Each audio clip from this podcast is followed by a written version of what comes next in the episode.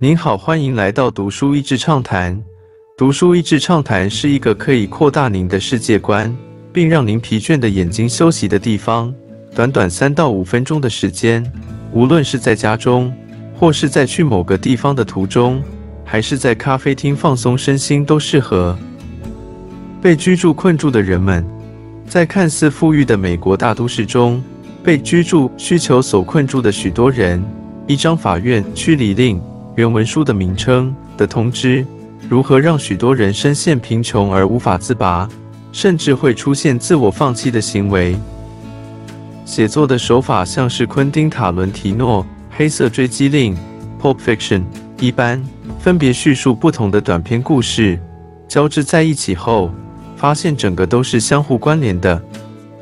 本书也是比尔·盖茨二零一七年推荐的五本书之一，非常写实。也在思考台湾居住正义时有个对照的场景。拉瑞所代表的族群处于极其多重的现实袈裟之下，你根本无法想象他们的上进或自制到何种难以想象的程度，才有机会振作起来脱贫。仅仅是从在贫穷中挣扎度日，进步到在贫穷中稳定度日，这当中的尺度就已经辽阔到让在底层的他们却步。因为就算是只锱铢必较的存下半分钱，他们也毫无胜算能脱离贫穷。于是他们选择放弃治疗。第一段房租，从几个故事中，逐渐让人看到房租的低性价比是如何产生的。在一定经济基础以下的人们，没有足够的社会或是社群支持系统，只要一个闪失，健康、失业、孩子出生。一次的冲突，或是沾染毒品，就会进入像是万劫不复的贫穷困境中。贫穷只会越堆越高，越来越看不到尽头。所谓贫穷，常常意味着祸不单行，意味着不幸的事件会交缠成纠结的树丛，将人团团包围。活在其中，只能钻缝或者千方百计让自己不要发疯。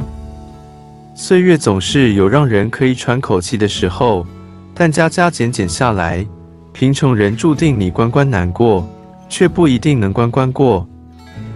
第二段驱离，活生生看到驱离令发出时，当事人的窘境和想尽办法生存的挣扎，特别是芝加哥冬天极度寒冷，当被驱离或是家里暖气不足时，真的很残酷。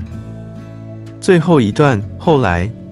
分别描述故事中被驱离的人们后来的发展，这都是真实记载的，所以不是什么快乐大结局，但也不是四洒狗血的悲惨故事。生命还是会尽力找到出路。作者身处在这些社区中生活，还是看见人性善良的一面。但本书更多的篇幅还是在说明他看到的社会资源分配结构问题。一直呼吁美国讨论贫穷时不能忽略居住的问题，因为那是许多人被困住的原因。他也一直是强力主张美国政府发行租屋卷的学者之一。阅读当中会一直反思台湾的状况，觉得有些面向台湾还算有社会安全网，但也有一些不同的问题。我个人觉得台湾比较小，民间的力量也一直都活跃着。像是上一本书提到的微型实验和微型尝试，或许更可以落实。读这一系列的书，希望自己对于社会问题能有更多的理解方式，在选择参与或是投入时，也能知道为何而选择。同时，也借由分享，希望更多人关注社会问题，不要只是期待政府作为，很多事情从民间开始更有效。每个人不要只注重自己的事，也要注重别人的事。圣经。今天的内容就到此为止了，十分感谢大家收听读书益智畅谈节目。如果对我们的内容感兴趣，欢迎浏览我们的网站 dasheasy 点 net，或是关注我们的粉丝团读书益智，也可以分享给您的亲朋好友。